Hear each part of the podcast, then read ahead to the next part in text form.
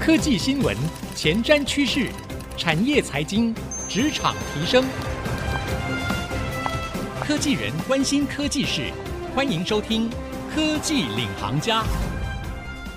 听众朋友您好，欢迎收听 IC 之音逐客广播 FM 九七点五《科技领航家》，我是节目主持人朱楚文。我们在节目中除了会带大家一起来探讨科技趋势之外，同时呢，我们也非常的关心我们所有。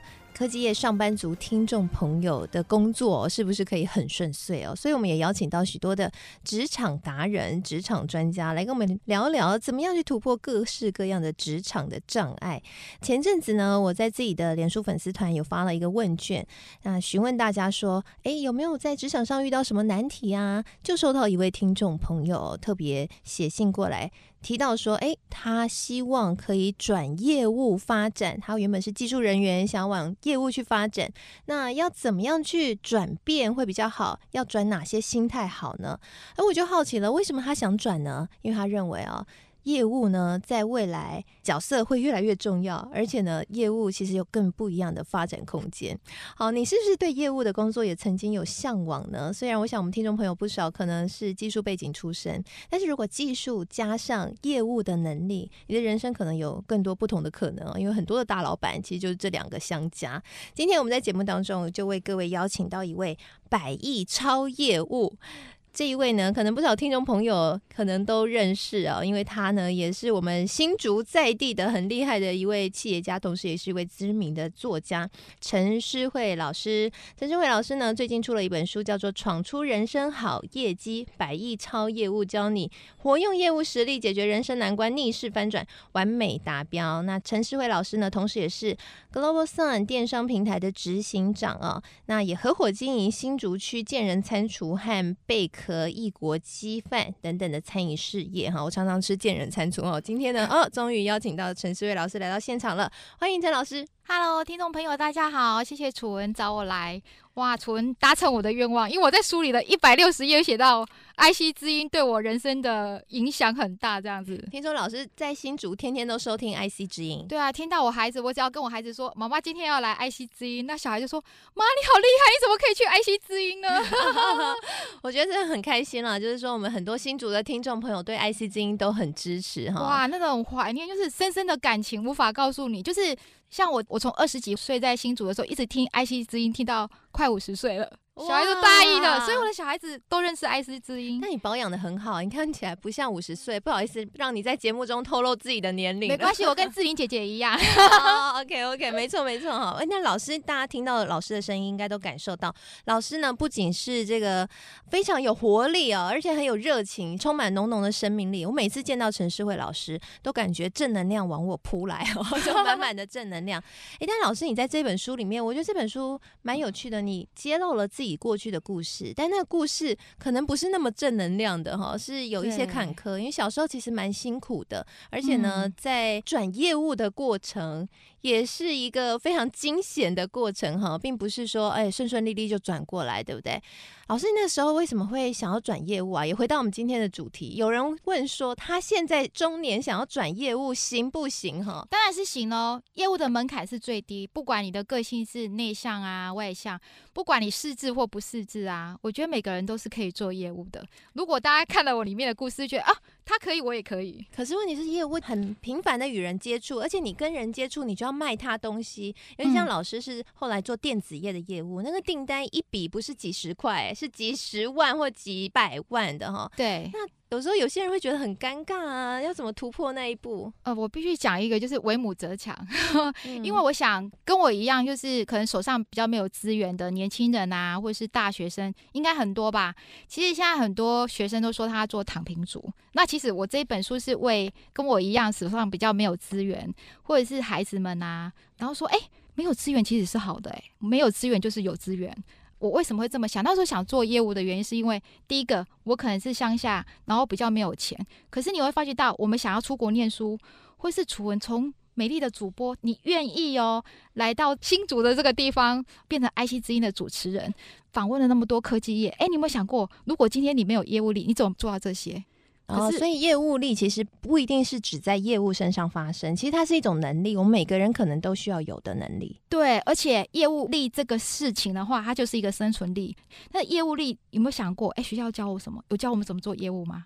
没有哎，这代表说业务这件事根本不需要变成教科书啊，每个人都可以，要不然他为什么没有教科书呢？嗯，对，所以业务力的意思是说，哎，我在这里有告诉大家说，其实他告诉我们怎么生存。那很多人说不敢卖东西这件事情，我里面有写到一个，呃，为什么我一个这么内向的人，里面有跟大家讲哦，其实我小时候常常就是比较内向自卑，因为比如说好了，我到现在没有认识任何一个大学同学，没有人跟我联系，你知道我有多边缘吗？因为我以前的工作就是早上去煎蛋饼，然后晚上去做保姆。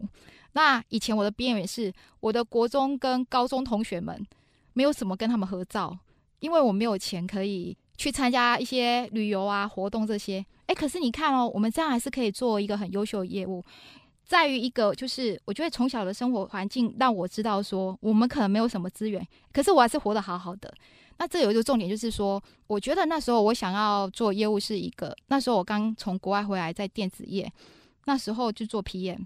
那在做 PM 的时候，呃，很缺钱。其实我在做 PM 的时候，我那时候你看哦，我在回来电子业做网通的公司，我生了孩子之后，我还是租房子，我住在那个处应该叫竹北益民中学对面啊，那个很旧区的房子，然后那个房子大概是。一个月房租一万五，然后我孩子都生出来第二年，那我还是骑摩托车，我妈妈都上来帮我带小孩。然后那时候我还是没有房子可以住，这样，所以那时候我觉得就有一股冲动力，说我想要变有钱。所以我觉得业务力是什么？回到楚文刚才说的，就是我想要有钱，好好的付出，然后让我的家人过更好的生活。我想应该很多大家都有这种感觉。嗯、所以回答那一位这个网友的问题哦，嗯、说如果他今天从技术人员转业务，他要先准备什么？我觉得准备的就像刚刚老师说的，就是要一个破釜沉舟的决心。哦、破釜沉舟想要变有钱，其实它就是一个使命感。比如说，我今天好，我想要卖那个闯出人生好业绩的那个书要给楚文，可是我怎么起口说，哎、欸，楚文，你买我书吗？啊、会很尴尬。如果他说他不要，对呀、啊，对不对？那如果我现在就是换了一个，为什么人会尴尬？你知道吗？嗯，就是说我有提提到，就是你想象哦。大于恐惧，就是你想象大于自己的自信心，就是哦，想的就很恐怖，啊、其实自己也没有那么信心。可是怎么办？我们常常做任何事情就是没有自信心啊。我只要告诉楚一件事，就变有自信心。要给自己自信心，并没有那么难。比如说，就像老板叫我去卖公司的产品，可是公司产品可能不怎么好，我可能跟别的公司比不怎么好。对，你在书里面还写到一个我觉得超神的，你写说老板告诉你，强大的业务是就算没产品也卖得出去。所以这要怎么做呢？就是要使命感。使命感怎么来？就是说，比如说好了，我这时候就想说。老板，我要转成业务，可是如果我想自己变有钱，自己的话，我可能会不好意思，我可能不敢。可是想想说，哎、你看，我是为公司、欸，哎，如果我把公司带进这个订单的话，那公司的 RD 啊，员工啊。或是我们公司可能就因此这样生存下来，因为那时候我们公司可能比较有财务，也就希望有别的公司 投资我们一些。那我这样如果可以有大订单进来，是不是可以帮公司一下？或者说，哎，我可能薪水增加，我就可以帮自己买房子了。那我可以给小孩子这么好的一个环境，那他就可以去读书了。那我也可以给我妈妈生活费。嗯，那我可能可以不用租房子的，也许我可以买一个小小的空间，这就变成使命感。有了使命感之后，什么都敢做了。业务力就来了，但一开始做的时候，应该还是会有撞墙期吧？因为譬如说，假设我们刚刚那个网友，他是技术人员转业务，他可能平常都是对电脑、对机器说话，然后现在一开始就要改成对人说话，而且还要跟对方说的话是要销售的话，被拒绝可能也是很容易会遇到的事情啊。其实我常常被对常常被拒绝，我在书里有讲到，说我第一个业务的工作是讨债。就讨两亿，哦、对，嗯、那时候我去讨债，我想讨债就把我当做工程师吧。就是如果今天这个工程师好了，或者是任何人，其实这跟业务没有关系吧？这个工作讨债跟 业务是没有关系，就是去要钱回来。就是那时候有一个很大的美国客户，他欠我们公司两亿，但是很多年都没有还。那我先前离开的业务就交给我老板说：“哎、欸，那思慧，那 Daphne 你就先去把这个两亿拿回来好了。”我觉得老板好像是故意要。让你打退堂鼓，不要做业务这件事，因为那时候是你刚转业务，对不对？对对对对。可是我没想那么多、欸，哎，可能我我只是想使命必达，就是说，我觉得我有一个观念，我觉得还不错，跟大家职场分享，就是说，老板要你做什么，你先去做再说。嗯，当然中间会有很多问题，这样子，因为会从这些问题慢慢的，你就会理出你的一个头绪。比如说，老板叫我去拿两亿，那我刚开始就直接打电话，我们做勾引嘛，很老实，就打电话去说，哎，你欠我两亿，我要你还。就打到财务部，他当然是不太理我了。我就觉得说，哎，我们公司没有欠你钱啊，他就去查说没有，那就不太理我。可是你看哦，因为他的不太理我，我反而会想尽办法去认识更多其他的人。他就说我的电脑系统没有这一项，我欠你款，因为财务一定是有看到需要付款，因为它是一个国际很大的公司。那在系统里面并没有这个款项，他无法付款给我。于是我就会想说，哎，那你有没有采购？我打电话给采购。后来呢，他愿意给你采购的电话吗？因为我一直去烦他。因为我的口气就像，就是我们就是女生嘛，就是好好口气。其实跟我接口的也是女孩子，可是因为我们是很好意，然后我跟她说，如果我没有，我老板可能叫我明天不用来工作了，这是事实。因为我们没有追回我们债务，那我那时候就是有一个想说，哎。第一个，我真的也很不好意思诶、欸，怎么工作去跟他要钱？可是我那时候想说，如果公司有这两亿的收入，可能很多人就有年终奖金了，嗯，就是一个使命感。那如果我们做任何事都先开始的出发点是说，哦，我做这件事为谁好，然后他们好我就好的话，诶、欸，我做任何事就变都没关系，脸皮变得很厚。因为我会知道，说我做件事是为别人好，然后再想到我自己。所以那时候想说，如果有这两亿，那我的同事们可能就有年终奖金。因为刚开始公司其实营业额很低，这样。那我这样去做的时候，诶，他给我采购，我就打电话问采购。后来发现到说，我们出货没有进到他电脑系统，不是他不愿意付钱，而是他没有办法付我们钱，因为很大的公司。所以我就认识他中南美的人，然后欧洲的人。跟美国西安的人，然后又认识到他们阿弟，因为我要跟他证明说，我这个 case 是有出货给你们，我给你们谁谁谁，呃，有开发一个案子，慢慢的说服很多人，结果我就认识超多人了。然后呢，他就说，哎，Daphne 你也不错，因为我们我讲话就像跟楚文讲话，没什么好拒绝的。那重点是我一直为客人着想，说，哎，我们公司无线网络不错哦，那你东西要不要给我们做？嗯、后来我们接到这个美国很大客人的 WiFi 的，像路由器这些订单。然后慢慢的说，因为他跟我们开发的时候感觉不错，我们服务也很好。后来我才知道说，哎，原来他有做那个机上盒，就是 MOD 有 set top bus 的东西。然后他就对我们慢慢有信任感，这样。后来这也成为你拿到百亿订单的一个契机。他是第二个哦，第二个。因为其实我觉得在这本书是讲说，一个从零刚开始的业务，我们怎么去开发一个我们公司根本没有做的产品。对，所以你拿到百亿订单的那一个。订单里的产品其实是你跟团队一起开发出来的，而且是公司原本没有的，原本没有的，所以真的是从零到一的过程诶，哇，嗯、真的非常的酷哦。那我想听众朋友听完应该觉得很 amazing。其实如果诗慧老师，如果你有看他这本书，你就知道他的成长过程是多坎坷、多边缘、多内向，但是他依然可以靠着意志力以及刚刚讲的使命感啊，突破重围，然后靠着业务力达到如今已经财富自由的梦想。休息一下广告回来，我们更深入来聊一聊。那诗魏老师到底是如何在追这个两亿款项的时候，去说服对方愿意来帮助他？后来他又是如何在手上没有产品的时候，可以说服得了新的客户，让客户对他下百亿订单呢？休息一下广告回来，继续收听科技领航家。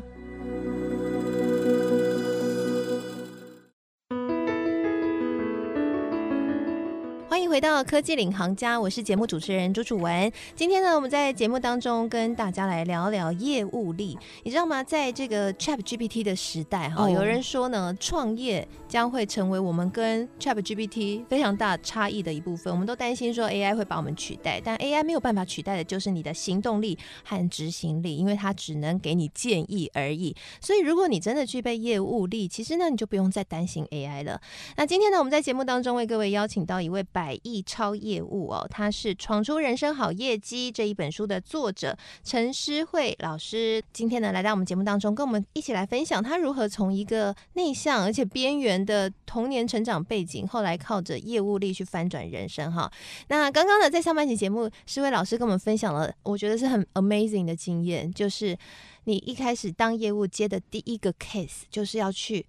追跨国的两亿款项，就是呢，公司已经出货了，但对方欠你们两亿没有交，结果呢，你打电话给对方，对方说并没有 key in 这一个两亿的订单在他们的电脑系统里，所以不愿意给你钱。但最后你还是说服得了对方，让对方把两亿款项还给你了。然后你还有第二个说服厉害的地方，就是你居然在没有产品的状况下说服对方拿下了百亿订单。我觉得业务力其中一个很大的能力，应该也跟说服力有关。你那时候是怎么说服的？说服跟有效沟通跟提问力，对除非有有出一个提问力，就是说，哎、那时候呢，我就想说，刚好我们公司常常走掉业务，有一个业务就留给我四张名片。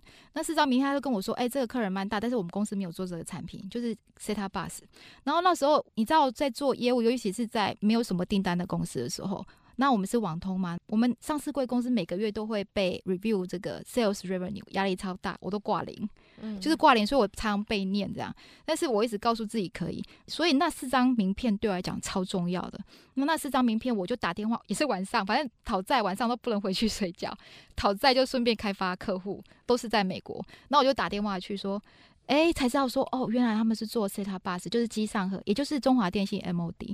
那其实，在我们公司并没有做任何电信公司的产品，所以我们其实是零。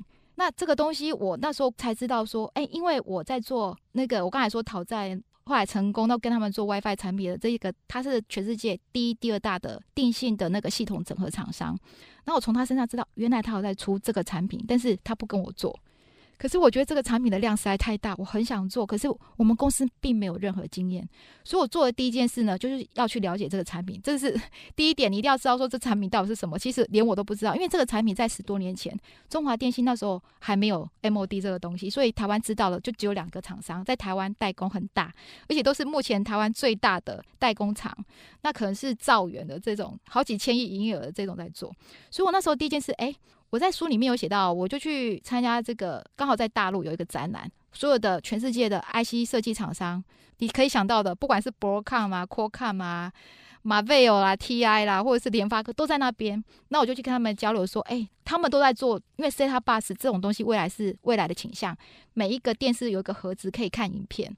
那我就去跟他们聊聊聊聊，然后呢，哎、就是其中一个 IC 设计商，我就拿到一块板子，然后我就回来跟老板说我要做这个东西。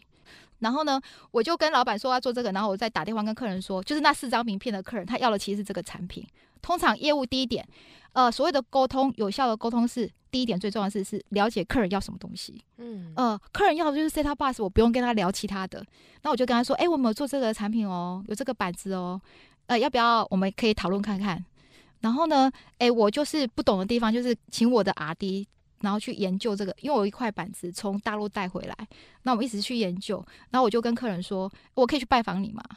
那我觉得做业务要有一个内心很强大的力量是，因为我开发这个东西三年，这三年可能我没有什么业绩，可是我内心的煎熬是我必须跟老板说有订单。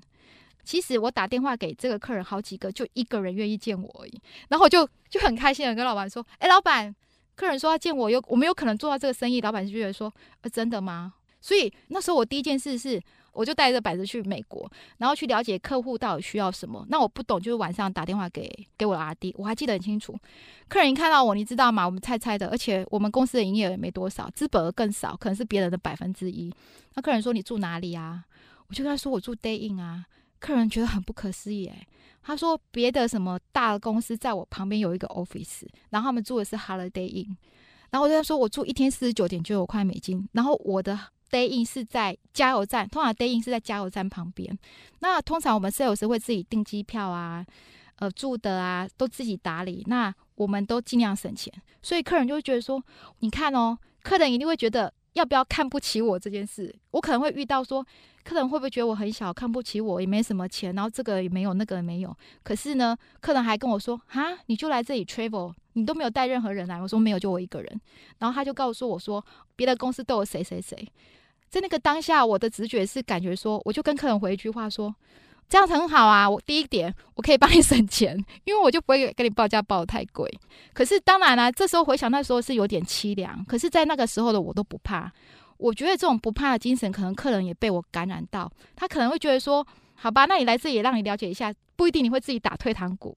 可是，在这个过程里面，我觉得。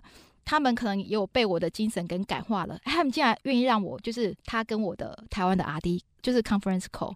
这次完之后，他竟然给我一个产品规格，哎，你看产品规格没什么吧，只是告诉你说我需要的产品有什么规格。可是我开心到回去跟老板说，哎，老板，我们可能有订单了。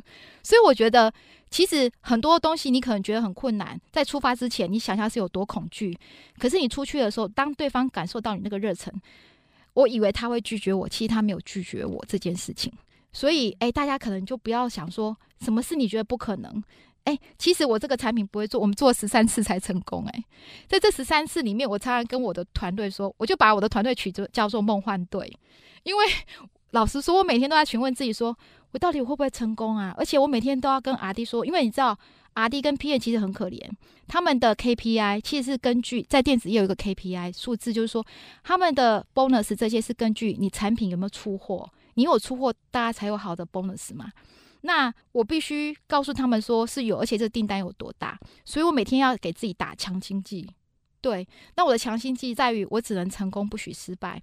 所以我们在这十三次里面呢，做了很多事情。我觉得里面我会讲到一个，就是业务力有一种是报价数字力，因为我怎么报，客人都跟我讲说你好贵哦，你为什么比 A 公司贵，比什么 F 公司贵那么多？我跟客人说，可是我已经很便宜啦，因为。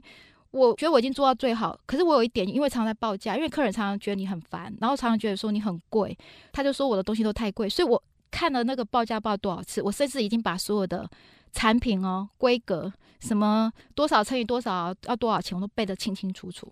这也帮助到后来我投资电子股很厉害，就是因为这件事情。那时候我就真的觉得要失败的时候，我就跟客人说：“哎，那么你给我看一下价格。”他就给我看一眼，大概几秒吧。我发现到一个秘密，我写在书里面。我才觉得自己有够笨的，因为客人只会 review 零点三块美金以上的那个产品零件，零点三以下他是不管的。所以呢，你可以知道被动零件都是零点零一美金啊，零点零零九美金。我看到别的厂商，他都乘以十倍或者是乘以二十倍，我就学到原来它主要的零件超过零点三的部分呢，是它就让它很便宜，而贵的地方都是藏在被动零件，这就是电子业的秘密。哎，所以这对数字的敏感性，让我哎，我就变成无往不利。这对我来讲很重要。然后慢慢的呢，哎，在这十三次里面，我也会问客人。其实我每次都输人家，因为我们不会做啊，别的客人都很会做。有一次我就说，可是我厉害是，我觉得这里有讲一点，就是说我们小没有关系，但是我们一定要不服。不服是说你要了解到自己厉害是在哪里。我觉得我们厉害是在 WiFi 的部分，虽然 MOD 我们是从头开始学。所以那时候呢，我就问客人说，哎，那。请问一下哈，那个你现在的东西有什么问题要改进的吗？诶，他告诉我是散热，所以我就针对这一点把整个产品重新改。我又给他一个 WiFi 的 option。诶，后来我们可以。那在书里面讲说，其实老实说，客人也不敢用我。第一个，我没有出货经验。今天电信公司找他，然后他出货给电信公司，如果他有品质问题，他赔掉那个千万美金的赔偿费。那我们没有出货经验，所以他很怕用我们。而且他说啊，赔偿金都比我们公司资本还多。你赔得起？尴尬的。对啊，对啊。可是，在这个情况之下，我想很多人会觉得很痛苦不堪。可是很奇怪，我的勇气是来自于想象是很恐惧，但是我要使命感是我要让公司的 RD 有很多钱，因为这些 RD 陪我不眠不休。你看，我们革命十三次成功，他们都没有睡觉，半夜都在生产线，然后他们一赶出东西给我，很开心说 Daphne 可以了，我拿给客人了，然后我又被客人骂。我感受的是，我一定要给这些 RD 这么三年以来的一个 bonus。所以在最后一次的决战是，我的东西都 OK 了。那客人约我在那个台北 Great Hire 那边，就是 review。客人是不要我的。那时候客人有，不管是他们总经理啊、VP 啊这些，他就觉得说，其实他是要拒绝我的，因为我没有任何 credit，我也没有过去任何的记录。这样，我记得那时候我怀第二胎，大肚子八个月。然后我跟我的公司的总经理啊，或者是我们的 VP 啊在一起，其实那个时候已经要放弃了，因为已经很明显，客人就是给我很多问题，已经不可能，我们就是会失败。那时候我记得七点，你知道我这里有写最后的决战啊，拿到大订单都是在饭桌吃饭的，很多 knowledge 很重要，而且在那个时候我还记得客人就拿着 luggage 要走了，其实他本来就不想学我，只是在找一个适合的时机点拒绝你。然后那时候，我觉得如果我输的话，我可能也不会在这家公司了，我可能也没有这个百亿超业这件事，我可能就真的离开那家公司了。然后想到这一点，我就想说，哎，我房子还没买啊，我的阿弟好可怜，每天都陪我到很晚，而且他们都没有 bonus。我就很直觉的就冲到，因为他的总经理是个印度人，我跟他说，其实我这几年来这三年来我做哪些事你也知道，你要什么我几乎都没有睡觉给你，而且我阿弟真的很辛苦，然后可能有有被我感动到，然后可能我大肚子到半夜一两点不睡觉也真的蛮感动他，他竟然跟我说他愿意给我机会，然后我的迎面就来了。我回来之后，我赶快出货给他东西，就是出个几千台给他。他测测说没有问题，那我们就开始。我记得我第一年就已经 战胜其他业务，就三十亿了。对，所以我觉得每一个人千万不要小看自己，我们都是有不可能可以变可能的。是，嗯。我想刚刚诗慧老师的故事哈，亲身经历的故事，应该也蛮感动我们的听众朋友的哈。所以总结来说呢，这个业务力很重要的是在说服的时候呢，首先你要先知道你的客户需要什么。其实诗慧老师就是一直站在客户的立场去想，然后给客户客制化的需求，然后重点是永远不要放弃。就算最后一局看起来你已经要输了，那就像我们在看运动球赛一样哦，对，真的还没有到那个时间点的那一刻的时候，你怎么能够认输呢？这是业务一定要有的。心态，那我好奇就想问了，最近 Chat GPT 真的非常红，对，老师你觉得 Chat GPT 对于业务来说，它会成为你们的帮助，还是说它可能会，因为很多人讨论说 AI 会不会取代我们人类的工作啊？那我好奇老师对这件事的看法。其实我蛮喜欢 Chat GPT，我们刚才跟楚文在讨论，就是说这东西的好玩在于，它可以变成我们的另外一个武器。比如说，我们现在你就把它想啊，我们现在的武器，我们要做业务的时候，我需要的是什么？像我觉得我比较需要就是 Google 是我的老师，诶，ChatGPT 也可以当我们老师，甚至它可以是我们帮手。你看，如果我今天跟楚文来，我也去注册它，然后发觉到，诶，他会程式啊，可能很多事情我都要去烦 RD，我先问 ChatGPT，确定问不到，我再问 RD，我可以减少 RD 的烦恼。以人才来讲，T 字部位我们是算 T 的上面是广。那其实我们技能方面，对于技能方面比较不 OK 的 Sales 来讲，因为我们常常其实 Sales 他我不是每一部分都很厉害。你可以看我刚才在说我要做 Sales 这件事，其实我并没有用很多你说专业技能这件事情。我们靠的就是，哎、我们懂得沟通，我们知道身边有什么人脉资源，我们去运用，去跟他借或是什么，可能是总和综合的叫做一个系统的整合化。那缺的 GPT 可以变成我的其中一个系统，来帮助我有更多资源。就把它当做我可能站在一个巨人的肩膀上，我可以堆我想要的积木。我只要知道我怎么堆这个积木，把这个积木做成一个漂亮的什么东西，就是一个创意，然后去拿到这个订单。我觉得 ChatGPT 应该可以帮助我们生活更好。嗯，所以你会认为说未来的人才能够跨领域的整合的能力是非常重要的吗？或者这也等于是业务力的一环吗？刚刚老师所描述的，对，业务其实就是一个整合资源的能力，嗯，然后去获得订单。但 ChatGPT 比较是专业技能的能力，所以未来的人才，如果他是 focus 在专业技能，你会觉得比较危险吗？有一点，因为大家想有看商业周刊这一季说，哎，ChatGPT 的什么 AI 啊，类似像九叔，或者说他在写城市方面有九成的厉害，或者是他可以写剧本。大家有很多 amazing ChatGPT 的东西，像刚才楚文我们在休息的时候，楚文有聊到嘛，他可以教你做食谱，哎，这样厨师怎么办？或者是他可以取代会计的一些基本功能，帮我们算账，甚至选股。那这时候我们要想要做的事就是说，哎，看有没有哪些东西我们可以作为一个独特性，以 ChatGPT 来做我们伙伴、工作伙伴，以这样的出发点，然后我们就可以变成个人化的塑造。我觉得斜杠人生好像离我们更近。嗯，对，就是变成是每个人他不能够再受限于单一的工作和他的工作的单一任务上，必须要都能够有一个弹性和灵活性，才能够因应 ChatGPT 时代下，你可能单一任务或是单一的工作很容易被取代的这样的一个趋势。对啊，对，好，我们今天非常谢谢陈世慧老师来到我们节目当中，跟我们来分享啊。我们不仅聊了陈世慧老师他过去的这个人生的故事，我想这个故事呢带着满满的正能量哈，那也鼓励我们所有听众。朋友，不到最后一刻，千万不要放弃，也不要限制自己。有时候你拥有比你自己所想象更大的能力。那另外呢，我们也聊了，在这个科技趋势之下，什么样的人才未来可以存活？那有业务力的人才，或许也是一个非常重要的关键啊。今天非常谢谢陈世慧老师来到我们节目当中，那也谢谢所有听众朋友收听。我们现在的节目呢，除了会上到 IC 之音逐客广播 FM 九七点五之外，也会同步上到 Apple Podcast 和 Spotify。如果你喜欢我们节目，可以上到这些平台来。搜寻科技领航家，就可以随选随听我们的所有节目喽。谢谢您收听，希望今天内容对您有所帮助，祝福您人生可以马到成功，宏图大展。我是楚文，我们下次再会喽。